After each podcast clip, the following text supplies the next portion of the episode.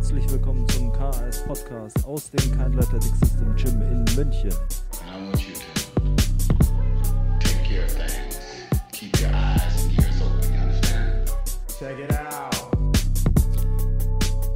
Herzlich willkommen zur neuen Folge des KS Podcasts. Mein Name ist Sebastian Keindl und äh, heute gibt es wieder einen Solocast. Der Chris hat Urlaub. Ich habe absolut keinen Gast eingeladen. Aber es gibt auch eine Frage, die lustigerweise mir schon länger oder ein Thema, das mir schon länger eben auf der Seele brennt und ähm, das ich jetzt zweimal gefragt wurde oder in unterschiedlichen Kontexten wurde es angesprochen von äh, Coaches. Und also ich nehme doch an, dass das eine auch ein Coach war. Es geht um Verantwortung. Verantwortung als Trainer, Verantwortung ähm, für die Karriere, eine, Karriere eines Athleten oder einer Athletin oder generell eben, wie man damit umgeht. Warum mir das Ganze auf der Seele gebrannt ist, ist nicht, dass ich euch erzählen möchte, wie es mir äh, grundsätzlich damit geht, sondern ähm, weil ich mitbekommen habe, dass bei ein paar jüngeren Coaches das einfach auch aufkommt.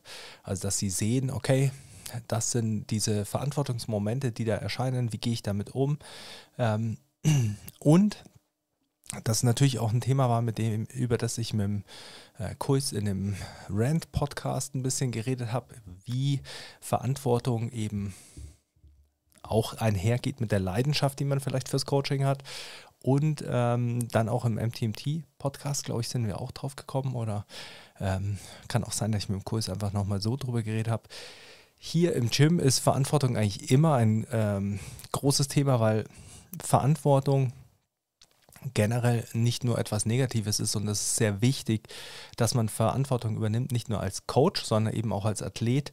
Verantwortung für sein eigenes Schicksal zu übernehmen, das bedeutet ja immer, dass man es in die Hand nimmt. Also es ist ja eher etwas Befähigendes, es ist nichts Schicksalhaftes, wo man eben sich denkt, okay, ich muss jetzt Verantwortung übernehmen, ist scheiße, sondern es ist einfach ein Teil des Reifeprozesses.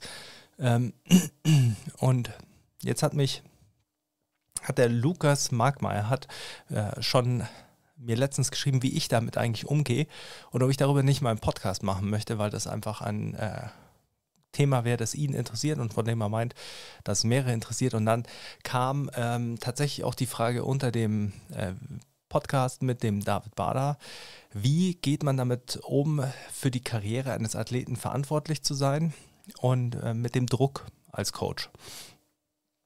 Und deshalb dachte ich mir, das ist jetzt das Thema, das wir heute ähm, rannehmen möchten. Und ich möchte einsteigen mit einfach ein paar Momenten, die mir sofort zu dem Thema eingefallen sind, äh, in denen ich das Gefühl hatte, eine große Verantwortung zu haben und einen großen Druck quasi mit dieser Verantwortung umzugehen und was ich vielleicht auch daraus gelernt habe oder wie es mich über die Jahre geprägt hat.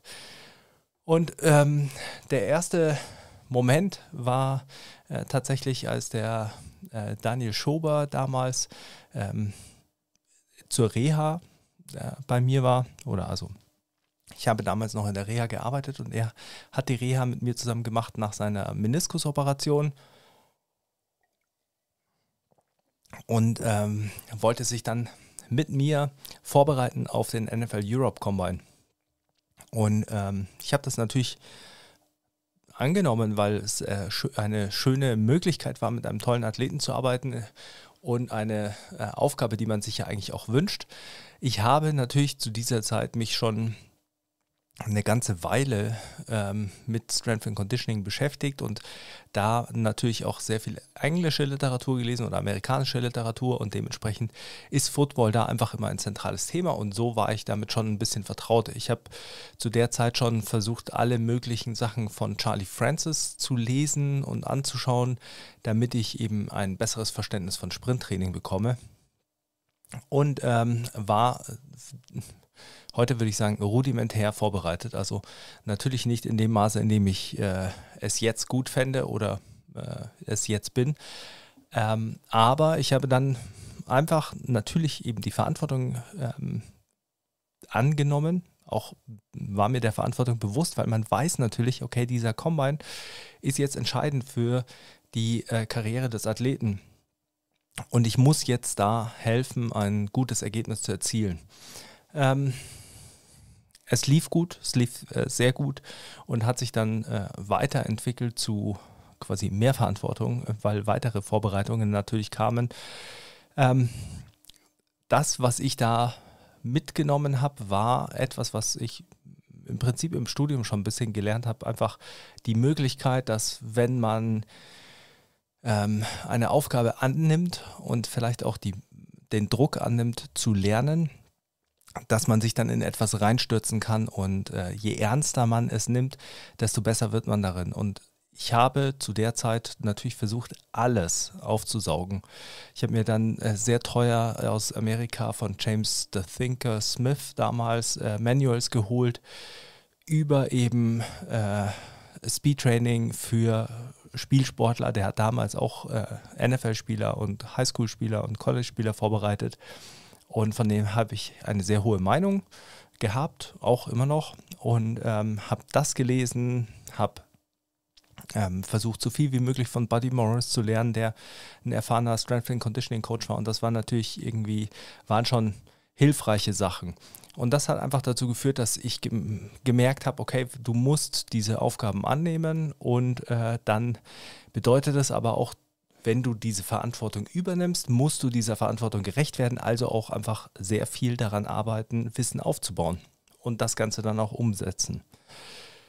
Ähm, das hat gleich zum nächsten Athleten geführt, und zwar zum Olli Schubert, zum Bruder vom Daniel,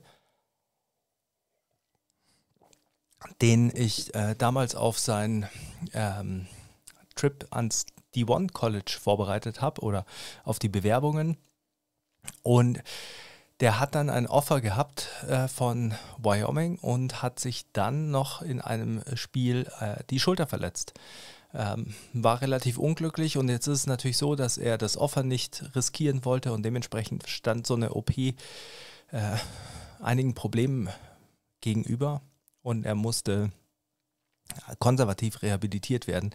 Wir haben das dann, also es gab dann ein paar Schulterexpertenmeinungen, die gesagt haben, okay, man kann es wahrscheinlich schon machen und muss es eben dann äh, nach der ersten Saison zum Beispiel operieren lassen. Und das war dann auch der Plan, dass man ihn quasi bulletproof macht für die erste Saison, dass er das durchstehen kann.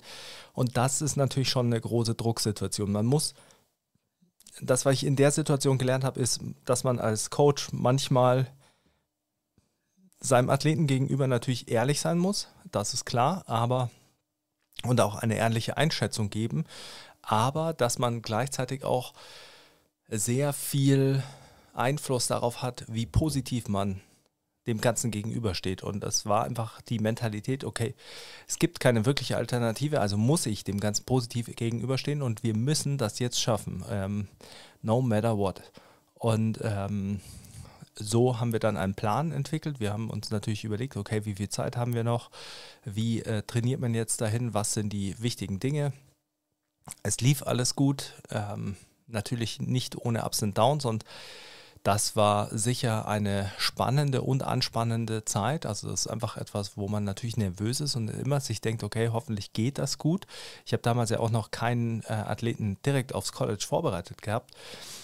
Ähm, was mir da zugute kam, war natürlich, dass ich äh, schon länger in der Reha gearbeitet habe und auch in der Reha ins kalte Wasser geworfen wurde. Da war es einfach so, dass man mir mehr ähm, Athleten, mehr Kunden gegeben hat oder mehr Patienten gegeben hat in der Trainingstherapie, weil man äh, sie mir zugetraut hat. Man, ich habe halt quasi mit den Leuten trainiert, es lief gut, dann hat, haben sie gesagt, so ungefähr läuft er gut, kann er auch mehr machen. Ähm, das hat bei mir zu sehr viel Druck gefü äh, geführt. Das war tatsächlich einfach so, dass ich mir, dass ich zum ersten Mal in meinem Leben wahrscheinlich ein Imposter-Syndrom hatte und mir dachte, okay, die denken alle, ich weiß viel mehr. Jetzt muss ich äh, mehr wissen und habe dann natürlich versucht, meine Physiologie, meine Anatomie einfach auf ein besseres Niveau zu bringen, um eben wirklich immer parat zu stehen und zu wissen, was da vor mir äh, ist. Und dann hatte ich einen kleinen äh, so ein kleines Buch Nachbehandlungsschemata nach orthopädischen Operationen und Verletzungen. Und bei jedem äh, Patienten oder bei an jedem Tag bin ich eine halbe bis dreiviertel Stunde vor der Arbeit eben in der Arbeit erschienen, habe mir die Patientenakten angeschaut und bin nochmal alle Vorbehandlungsschemata durchgegangen und da stand dann immer noch ein Abriss, was op äh, operiert wird und wie es operiert wird drin, sodass ähm, ich vorbereitet war und habe mir dann natürlich eben äh, Gedanken darüber gemacht, wie man das Ganze macht. Das war während meines Hauptstudiums, also ich habe ja noch Diplom studiert und in dem Hauptstudium Studium dann eben erst ähm, Prävention und Rehabilitation. Also während wir das in der Uni behandelt haben, äh, musste ich das eigentlich schon anwenden und habe dabei auch gemerkt, dass vieles, was eben in der Uni gelehrt wird, relativ realitätsfern ist und dass es nicht realistisch ist, äh, eine ältere Dame mit Hüft-Tap nach ihrer OP äh, Standbeinstabilisation auf einem Trampolin machen zu lassen, ähm, sondern dass man sie vielleicht erstmal auf dem stabilen Boden stehen lassen sollte. Und so kam das eben. Also das war die absolute Drucksituation, die mir mit sehr viel Verantwortung irgendwie gegenüberstand und in der ich dann eben lernen musste, wie man damit umgeht.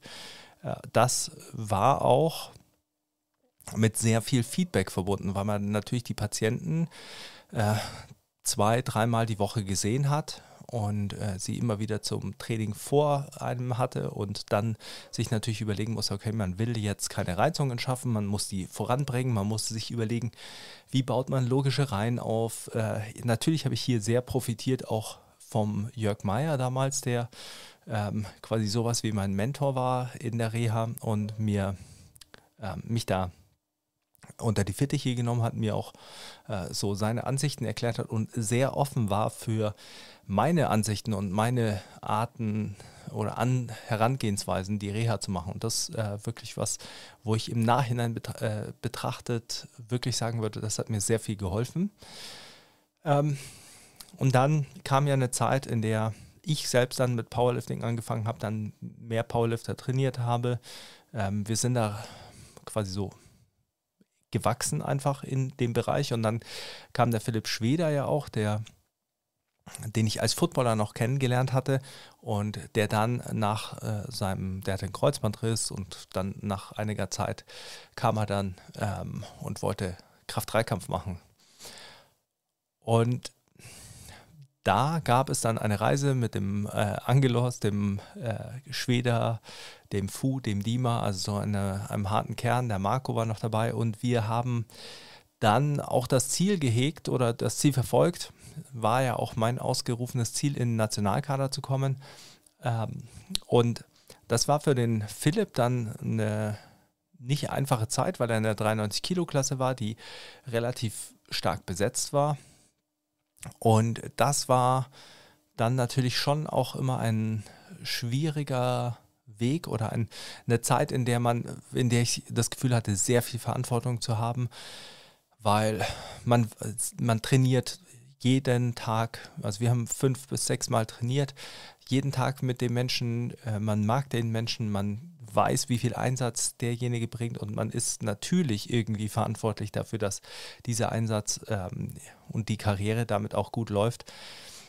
Äh, das war nicht immer einfach, ähm, aber äh, man kommt dieser Verantwortung ja auch nicht aus. Und das ist dann auch sowas, was vielleicht auch immer so ein bisschen dazu geführt hat, dass ich mich mehr zu einem stoischen Menschen entwickelt habe oder zu jemandem, der eben sagt, okay, wir müssen dafür eine Lösung finden. Man muss da jetzt einfach irgendwie hinkommen. Ähm, es gab ja auch immer Fortschritte, aber es ist halt dann nicht so einfach, diese Normen zu schaffen. Und dann, vor allem als der Schweder dann auch im Kader war, dann diese Norm immer wieder zu bestätigen, weil man die bestätigen muss, damit man aufgestellt wird für die internationalen Wettkämpfe. Und ähm, dann kommt man in die nächste Situation, in der man ähm, Leute auf internationale Wettkämpfe vorbereitet und man weiß eben, okay, am Ende von dieser 20 Wochen Vorbereitung steht dieser eine Tag, der wichtig ist für diese Person. Und wie schafft man es, äh, die nicht nur da, bis dahin fit zu bekommen und fit zu halten, sondern auch äh, quasi das Selbstvertrauen aufzubauen, oder dass diese Athleten das Selbstvertrauen aufbauen, das man eben braucht für so einen Tag, an dem alles irgendwie zusammengehen muss. Da hat es sicher sehr viel geholfen, dass man viel zusammen trainiert, sehr viel Zeit miteinander verbringt, die man miteinander spricht über Training und darüber, wie die mentalen Herausforderungen sind, wie man das Ganze angeht. Ähm, es war aber auch da eine Erfahrung, die ich gemacht habe, dass man eben das Training eine hohe mentale Komponente hat und dass es auch sehr viel darum geht, in Vorbereitungen zum Beispiel, das äh, Selbstbewusstsein für diesen Tag X zu sammeln, dass man an diesem Tag dann auch in der Lage ist, äh, die Leistung abzurufen. Ähm, ich habe dann später äh, die Johanna Hübenthal ja auch als Athletin gehabt und die, da haben wir dann schon gesehen, okay, die hat ein Wahnsinnspotenzial, äh, die ist äh, bockstark. Sie war auch bocksteif. ähm, aber äh, die, die wird äh, oder hat das Potenzial, eine gute äh, Kraft-3-Kämpferin zu werden. Und dann sind wir zur ersten DM mit ihr gefahren und ich hatte ehrlich gesagt gar nicht auf dem Schirm, dass sie möglicherweise die Junior, äh, Junioren äh, ähm, Kaderaufnahme schaffen könnte, also die Norm schafft, weil mir das jetzt nicht wichtig gewesen wäre, sondern es ging eigentlich eher darum, dass sie mal da hinfährt und einen Wettkampf macht. Und dann wurde sie auf dieser DM gleich äh, für den Kader aufgenommen oder wurde eingeladen, in den Kader zu gehen und dann auch zu starten auf der EM. Und das war so ein Moment, in dem ich äh, mir dachte, das ist vielleicht einfach noch zu früh, aber wie kann ich einer Athletin oder einem Athleten eben sagen, okay, du solltest das jetzt noch nicht machen. Ich meine, es ist ja auch nicht so, das sind ja erwachsene Menschen. Und ähm, ich kann eben auch nicht hell sehen. Ich ist ja nur meine Mutmaßung, dass es vielleicht noch gut wäre, noch ein Jahr zu trainieren, ohne diesen Druck zu haben. Aber ähm, sicher sagen kann ich es nicht und äh, jede EM, die man mitnehmen kann, ist ja auch irgendwie eine schöne und tolle Erfahrung. Und es lief dann auch gut. Ähm, Jojo wurde sehr stark, ist allerdings dann natürlich auch äh, einer Verletzung äh, oder hatte dann eben irgendwann Rückenprobleme und hat deswegen dann ja auch aufgehört. Und das sind dann die Momente, die natürlich äh, schwer sind, weil man sich dann schon als äh, Trainer natürlich Vorwürfe macht, hätte man Dinge anders machen können, besser machen können. Ähm, und das kann man sicher.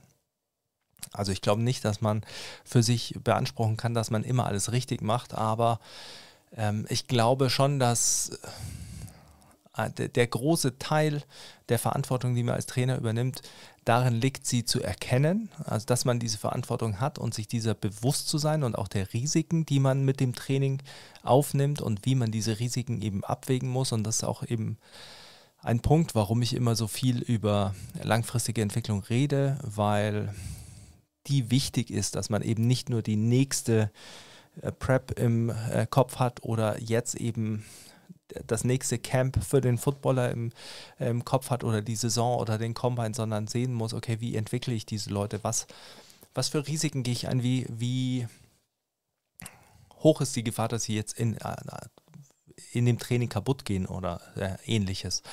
Und ähm, ich habe letztens mit einem Kunden darüber geredet, über Verantwortung und darüber, äh, wie dieses, ähm, wie dieses, was die Genese dieses Wortes ist. Und äh, dann sind wir drauf gekommen, dass es im Englischen Responsibility heißt und das beinhaltet ja Response und Ability, also die Fähigkeit, äh, Antworten zu finden. Und ich finde, das fasst das sehr gut zusammen, denn im Prinzip bedeutet es, man sollte sich sehr viel Wissen an, aneignen, damit man möglichst qualifizierte Entscheidungen treffen kann, für die eben auch Logik wichtig ist. Jetzt ist Logik immer ein nicht so einfaches Thema, denn Viele Dinge sind logisch, weil ich nur bestimmte äh, Schichten weiß. Also äh, meine, das, mein Wissen auf einer Ebene liegt, auf der es logisch sein mag, aber wenn ich mehr wüsste über Physiologie, Anatomie, Biomechanik, Trainingslehre, dann wären die Dinge vielleicht nicht mehr logisch. Und das ist so, ähm, das ist die Krux und das ist das Problem mit dem Bestätigungsfehler, den man natürlich auflegt. Und da war es so, dass ich äh, immer das Gefühl hatte, zwei Dinge, die mir geholfen haben, sind zum einen allen Leuten, die irgendwie, von denen ich den Eindruck hatte, sie wissen etwas über Training, äh, in den Ohren zu liegen und sie zu löchern und äh, viel zu erfahren. Und als ich zum Beispiel im Kader aufgenommen wurde, habe ich, glaube ich, jeden Kaderathleten ausgefragt, wie er trainiert und was sie so gemacht haben und alles Mögliche versucht aufzusaugen. Den äh, Bundestrainer damals auch. Und dann später, als ich die Möglichkeit hatte, äh, Co-Trainer in der Nationalmannschaft zu sein, mit dem Dietmar Wolf zusammen, habe ich natürlich vom Dietmar wahnsinnig viel gelernt und auch wahnsinnig viel Erfahrungswerte mitnehmen können, die jetzt gar nicht nur auf Training gehen, sondern den Umgang mit Athleten, Organisation. Man lernt natürlich dann auch nochmal einen Einblick darin, was alles in im Sport äh, oder im Leistungssport mit an Politik mit hineinfließt und sieht dann vielleicht, dass es nichts ist, was man machen möchte oder vielleicht auch etwas, was äh, wichtig ist und was man machen möchte. Ähm, also der eine Punkt waren eben diese Erfahrungen von Trainern und das habe ich ja auch immer versucht, eben am Anfang schon nicht direkt, weil man da den Kontakt nicht hat, aber Buddy Morris, äh, Louis Simmons war damals natürlich auch eine Adresse, Jody Franco, ähm, von denen alles aufzusaugen, zu sehen, okay, wie geht das eben, wie kongruent ist das mit dem, worauf sie sich beziehen, also die tatsächlichen Quellen lesen, Supertraining lesen, Verkoschanski, Zaziorski lesen, äh, dann versuchen über Sprinttraining alles Mögliche zu lesen, damit man eben sieht, okay, gibt es andere Meinungen, wie ist der Abgleich? Und das ist äh, der zweite Punkt, ähm, den ich extrem wichtig finde und das ist eben dieses Fundament an Wissen aufzubauen, nicht eben äh, sich auf die Bücher zu konzentrieren, die viel Bilder haben und viel Übungen und die möglichst äh, konkrete Wave, wie man jetzt Wiederholungen und Sätze aufbaut, um Leute besser zu machen, sondern zu verstehen,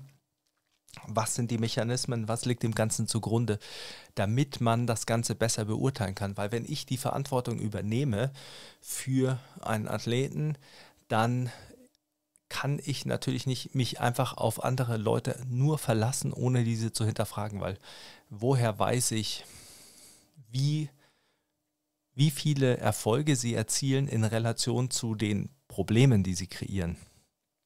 Und das waren ja Dinge, die man äh, von Anfang an mitbekommen hat, wenn man die ersten NFL Europe College äh, Programme sieht ähm, und was da gemacht wird und dann auch mitbekommt, äh, wie mit Verletzungen umgegangen wird, wie generell äh, Verletzungen dort entstehen und wie viele, dann hat man natürlich einen anderen Einblick und dann denkt man sich, okay, ich kann einfach nicht zum Beispiel für Footballer äh, das Programm kopieren äh, von äh, dem College XY.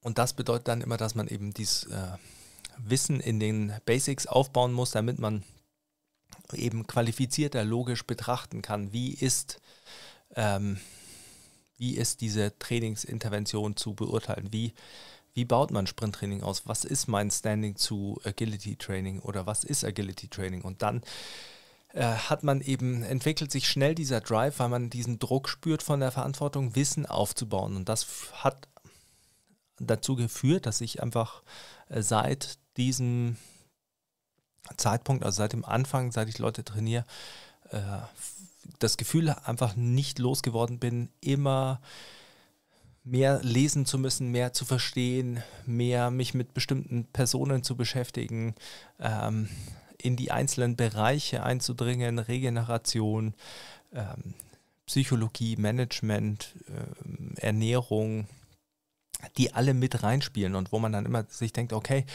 ich kann mich zum Beispiel an einen Podcast mit Ashley Jones, einem Rugby äh, äh, Strength and Conditioning Coach, mit dem äh, kann ich mich erinnern, der hat dann äh, zum ersten Mal irgendwie davon gesprochen, dass er sehr viel Bücher über Management liest ähm, und Teambuilding quasi in einem Management-Kontext oder in einem Business-Kontext, weil er meint, das ist ein wichtiger Skill als Trainer. Und dann habe ich angefangen, ähm, habe ich nach dem Podcast rausgesucht, was der da für Bücher angesprochen hat und habe versucht, sowas zu lesen.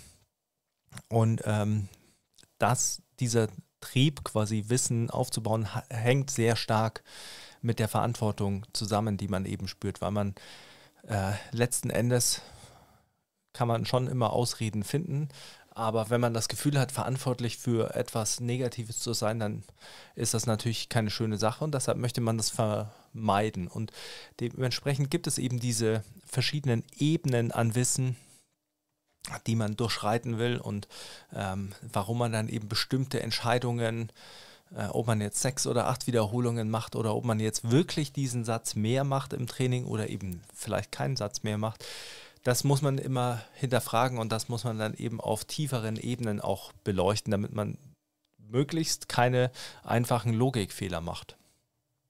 Und das wiederum hat natürlich dann äh, irgendwann dazu geführt, dass ich ähm, wissen wollte, wie ist es eigentlich tatsächlich mit der Prognostizierbarkeit ähm, aufgrund von retrospektiver Datenlage, weil man kennt das ja immer, ähm, wenn man sich mit Verletzungen beschäftigt oder mit der Entstehung von Verletzungen im Leistungssport, dann ist es immer so ein bisschen, ja, okay, man, man kann, also dieses Screening XY oder eben äh, der FMS kann keine Verletzung ähm, verhindern.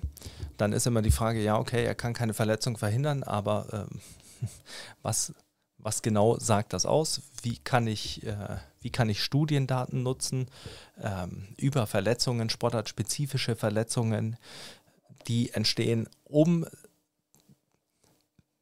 die Genese, also die Entstehung von Verletzungen zu verhindern, nicht nur zu verstehen, wie sie entstehen und dass äh, es eben die häufigsten Verletzungen sind in dieser Sportart, sondern ein besseres Verständnis dafür zu entwickeln, ähm, wie man sie verhindern kann und ob man äh, dementsprechend Korrelationen herstellen kann.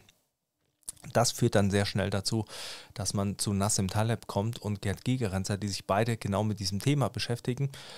Und ähm, das war auch ein Punkt oder ist ein Punkt, der mir immer geholfen hat. Ich habe immer versucht, möglichst nicht in dem Bereich äh, über das Thema Training zu lesen, in, um den es geht. Also wenn man Natürlich habe ich mich zum Beispiel mit Kraft-3-Kampf, Krafttraining für Kraft-3-Kampf beschäftigt, aber ich habe mir immer gedacht, okay, man muss vielleicht auch den Schritt rausmachen und sich das Ganze überlegen aus einer sportwissenschaftlichen Sicht, also nicht aus dem reinen Kraft-3-Kampf-Blick, weil man kennt es, wenn man drinsteckt in einer Sportart oder in, eben im Athletiktraining für eine Sportart, dann hat man sehr viele Einflüsse von dem, was andere machen. Und das bedeutet, es wird natürlich immer schwieriger, aus dieser Bubble rauszukommen und nicht diesen äh, grundlegenden Bias zu unterliegen, dem alle unterliegen. Und äh, gleichzeitig gibt es natürlich immer sehr viele Coaches, die auch mit für die Sportart vielleicht unkonventionellen Methoden auf einmal neue ähm, Wege beschreiten und gute Ergebnisse erzielen. Und dann ist natürlich immer die Frage, liegt das vielleicht daran, dass sie eben das Ganze mal anders betrachtet haben, als es in dieser Sportart gewöhnlich gemacht wird.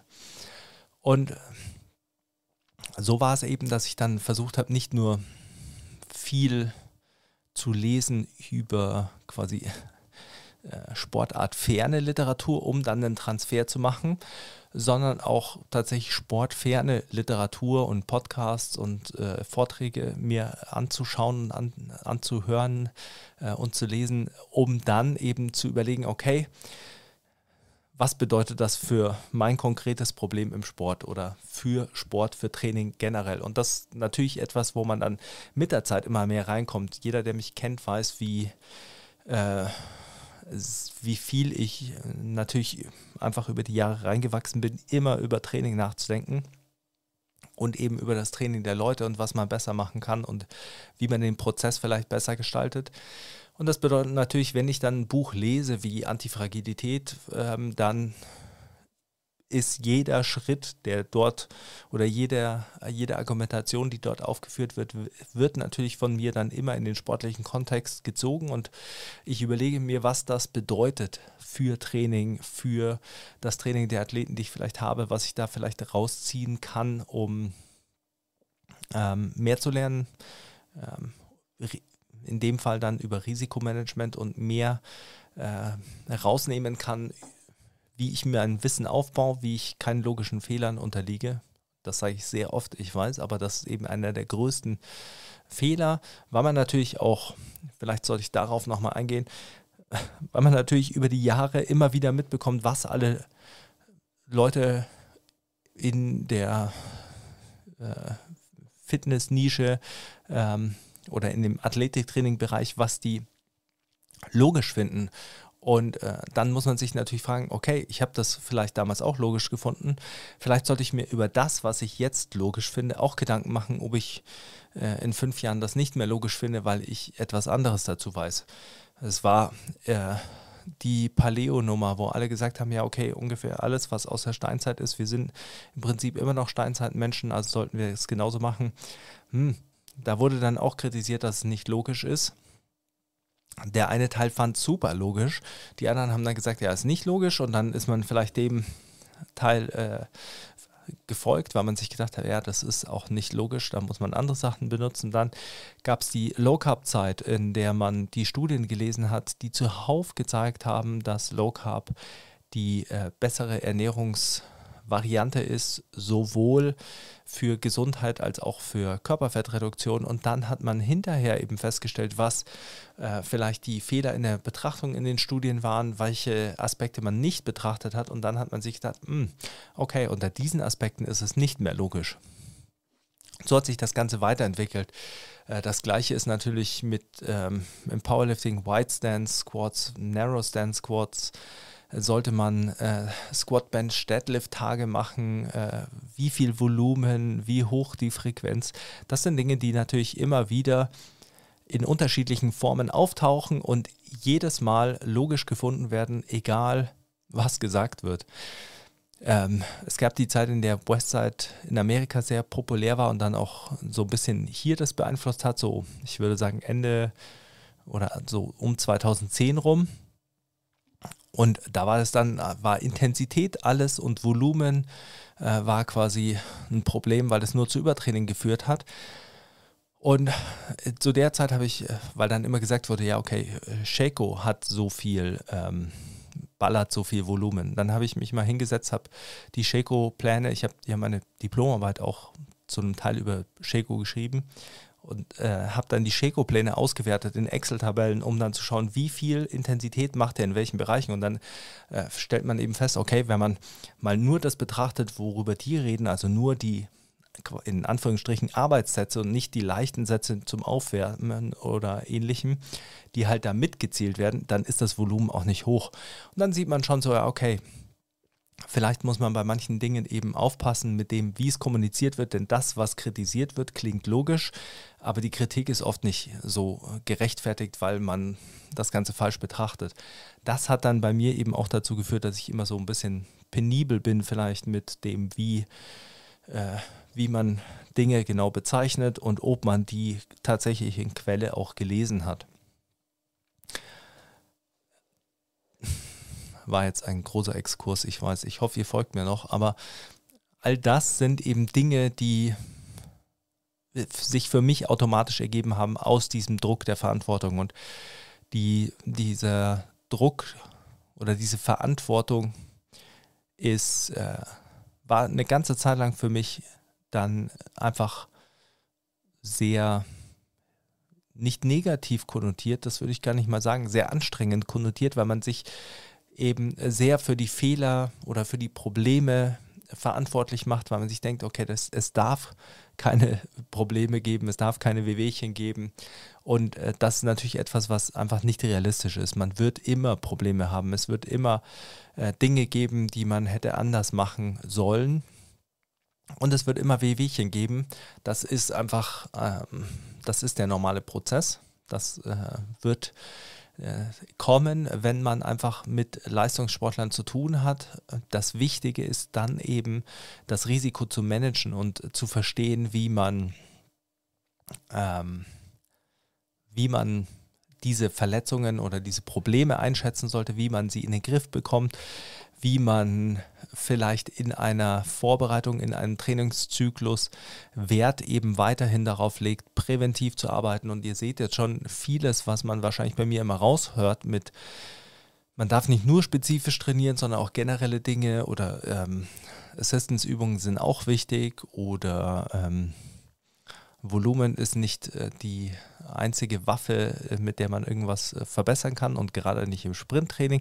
Das sind Dinge, die man einfach dann irgendwie auch lernt, wenn man äh, eben immer mit diesen Risiken lebt, die es gibt. Und wenn man dem auch nicht auskommt, denn man muss ja auch sagen, wir arbeiten sehr lange mit den Athleten zusammen und da bin ich super happy. Also das ist ja auch was, was Schönes. Das bedeutet aber auch, du kommst dem Ganzen ja auch nicht aus. Also wenn, wenn man jetzt angenommen mal Kacke äh, baut oder irgendwas blöd läuft, ja, dann muss man quasi ja auch da sein und den Leuten helfen. Und das sind eben Punkte, die dazu führen, dass man halt äh, anfängt, sich, denke ich, immer sehr stark zu hinterfragen und immer zu überlegen, wie kann ich was besser machen. Und ich glaube, das ist auch äh, der Drive, den man braucht, um dann gut zu werden und ähm, ein gutes Verständnis zu haben.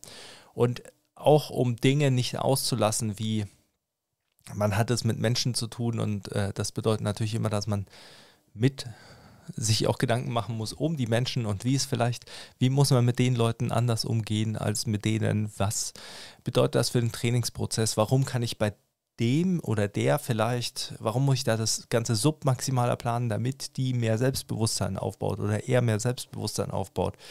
Warum ist es bei dem einfach so, dass der immer auf die Kacke hauen will und wie kann ich das in der Trainingsplanung nutzen. Und da hat man dann eben auch diese Connection zwischen quasi den Hard Facts und den Soft Facts, wenn man es so nennen will. Ähm, und ich glaube, das sind einfach Erfahrungswerte. Und diese Erfahrungswerte kriegt man wiederum nicht direkt aus den technischen Sachbüchern, aber die kriegt man natürlich aus ähm, all den Quellen, gerade Podcasts und äh, Interviews und Vorträgen von Top-Trainern, erfahrenen Trainern und Trainern, die das Ganze schon lange machen und äh, eben auch erfolgreich gemacht haben. Ähm, da bekommt man sowas sehr oft raus und da hört man dann eben auch sehr viel immer über diese Dinge wie, was ist die zugrunde liegende Philosophie oder äh, warum reden die alle von langfristiger Entwicklung und was ist bei denen wirklich Individualisierung und wie gehen sie ähm, auf die einzelnen Athleten ein. Solche Dinge, dafür wird man dann hellhöriger. Ich würde immer sagen, am Anfang ist man immer sehr gierig darauf, die technischen Details aus Büchern rauszuholen, wie, ja, okay, und welche Intensitätsspanne ist jetzt gut, welche Wiederholungen muss ich nutzen, wie viele Sätze.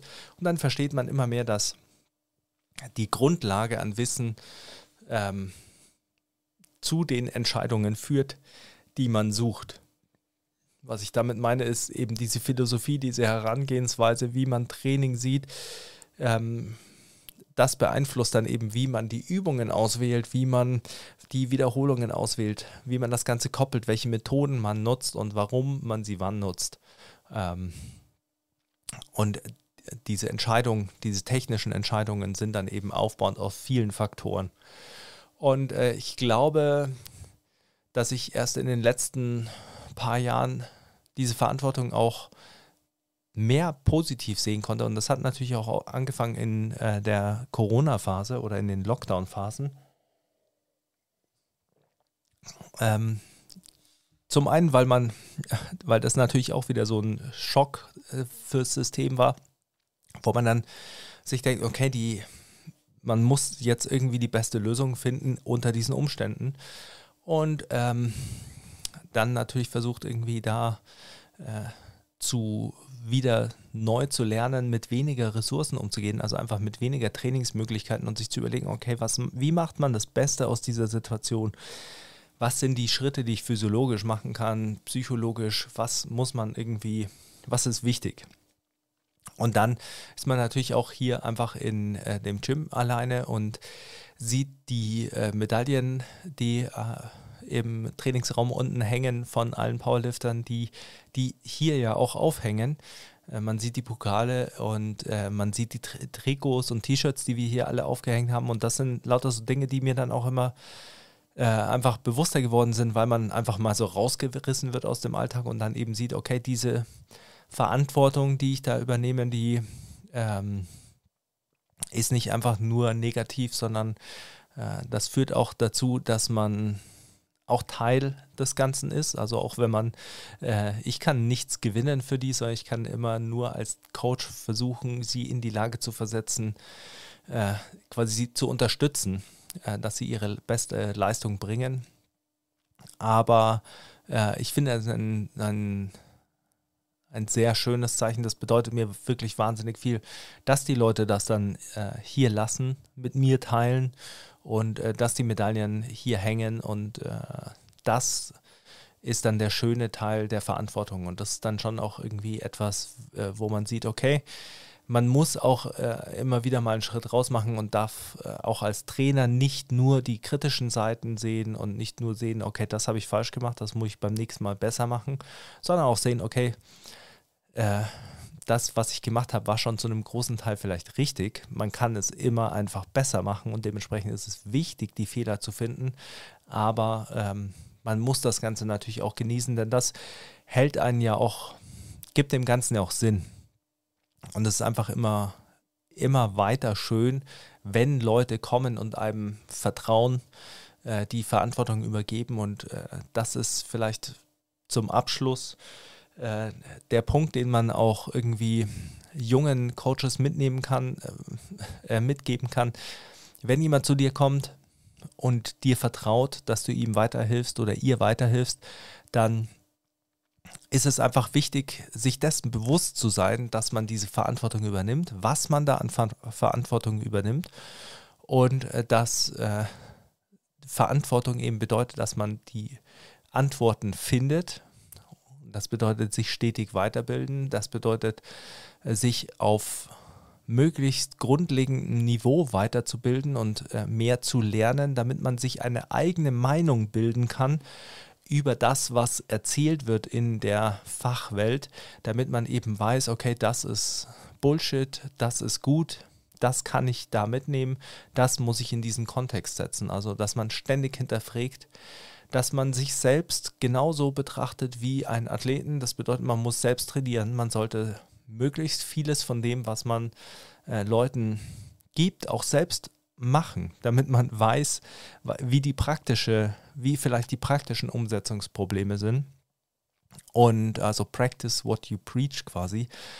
Und ähm, man sollte dann eben immer ein Risikomanagement betreiben. Das bedeutet Risiken einschätzen, Fat Tails, also äh, selten vorkommende äh, Events, die eine eine hohe Konsequenz haben, also in dem Fall dramatische Verletzungen, dass man die natürlich möglichst äh, verhindert. Ähm, und man sollte eben nicht nur die Leistung im, äh, im Kopf behalten, sondern auch die Leistungsentwicklung oder die langfristige Leistungsentwicklung. Und das bedeutet natürlich, und das ist immer etwas Schwieriges als junger Coach, ähm, das bedeutet natürlich, dass man auch darauf vertraut, mit diesen Leuten länger zu arbeiten und dass man nicht jetzt innerhalb von zwölf Wochen oder einem halben Jahr irgendwie das Maximum rausholen muss und dafür riskiert, dass dann äh, etwas äh, versäumt wurde oder etwas Schlimmeres passiert, sondern dass man sich denkt, okay, meine Aufgabe als Trainer ist es primär, die Leute vernünftig zu entwickeln, gesund zu halten und möglichst gut vorzubereiten auf die Aufgaben, die kommen. Und ein letzter Punkt ist, man sollte die, diese Verantwortung mit den Athleten teilen. Auch Athleten müssen dazulernen, müssen äh, lernen zu kommunizieren, ähm, frühzeitig äh, mit einem zu sprechen, wenn äh, sie Dinge nicht verstehen, wenn sie ähm, äh, Probleme haben, sie müssen verstehen, warum sie was machen, sie müssen verstehen wollen, warum sie was machen, sie müssen lernen, wie man sich professionell verhält, also wie man gute Habits entwickelt, wie man gut regeneriert, ähm, warum es vielleicht wichtig ist, nicht äh, andauernd feiern zu gehen, wenn man äh, Max Effort trainieren will, also wenn man hart trainieren will, warum es vielleicht auch manchmal langweilige Trainingsphasen gibt, in denen nicht so hart trainiert werden kann. Also es ist einfach eine Reise, die man zusammen macht und ähm, ein längerfristiger Weg. Und äh, je länger man das macht, desto mehr äh, weiß man natürlich, was die einzelnen Probleme sind, wie man drauf kommt. Man äh, entwickelt seine eigenen Lösungen, um das anzugehen. Und das kann man eben immer am besten lernen von Leuten, die es lange machen. Da würde ich auch allen raten, äh, nicht nur ähm, zu äh, sich zu denken, ja, okay, die haben alles, die, die machen alles veraltet, sondern immer äh, erstmal zu äh, überlegen, was genau machen die gut, warum haben die Erfolg und was kann man besser machen, weil man kann überall Dinge besser machen. Und äh, ich kann natürlich auch immer Dinge besser machen, deshalb arbeiten wir ständig daran, alles weiterzuentwickeln und äh, da darum entwickelt sich auch die Trainingsplanung bei uns weiter. Das ganze Setting, das Gym ja, folgt quasi dem Credo, dass wir versuchen, immer besseres Training liefern zu können. Äh, ich lerne viel vom Christian äh, und von anderen Coaches. Ich lese natürlich ständig weiter und versuche, ähm, mich weiterzubilden, um dieser Verantwortung gerecht zu werden. Ich hoffe, es war auch für Nicht-Coaches eine vielleicht ein interessanter Einblick in die andere Seite. Ähm, es ist ein äh, wunderbarer Job, den man, glaube ich, nur machen kann, wenn man eine Leidenschaft für Training hat und äh, eine, vielleicht auch eine Leidenschaft für Leute oder zumindest mal dafür mit Leuten zu arbeiten, die die Leidenschaft mit einem teilen. Dafür an dieser Stelle nochmal äh, Danke an alle Athleten von Kindle Athletic System. Äh, Present und Past quasi, die für euer Vertrauen und für dafür, dass ihr eure Leidenschaft mit mir teilt oder mit uns teilt. Und äh, wir wollen das Ganze natürlich noch ausweiten und wir wollen natürlich auch äh, unser Wissen immer weiter teilen, weil ich eben noch weiß, wie äh, hungrig ich auf Informationen am Anfang war. Also nicht, dass ich jetzt nicht mehr bin, aber und es sehr schwierig war, diese zu finden. Und wenn jemand eben findet, wir haben gute Informationen, dann möchten wir die nicht zurückhalten, sondern möglichst viel davon raushauen. Also alle Coaches, äh, shared unseren Podcast, unsere äh, Inhalte. Das hilft uns natürlich, mehr Leute zu erreichen. Das ist schön für uns. Äh, das hilft uns natürlich auch als Firma, das ist ganz klar, aber es hilft uns auch einfach, das zu machen, zu teilen, was wir eben lieben und das Training, das Wissen über Training. Und äh, das führt auch dazu, dass wir natürlich ähm, auf dem Prüfstein stehen. Wir stellen uns hin und sagen unsere Meinung zu Themen. Und Leute, die nicht der Meinung sind, sollen diese auch äußern, damit wir auch äh, weiter kritisch hinterfragen können, was wir tun und dazu lernen. In diesem Sinne, share, like, kommentiert, sagt vielleicht, ähm, wie würdet ihr eure Verantwortung als Athlet beschreiben? Oder wie gehst du als Coach mit Verantwortung um? Vielleicht hast du auch einen Tipp für mich. Äh, ich bin dafür natürlich mehr als dankbar, ähm, wenn ich Tipps von euch bekomme. In diesem Sinne wünsche ich euch einen schönen Tag, ein gutes Training, viele PRs, eine gute Zeit, gute Trainingsblöcke. Seid gute Menschen und gute Coaches. In diesem Sinne, adios.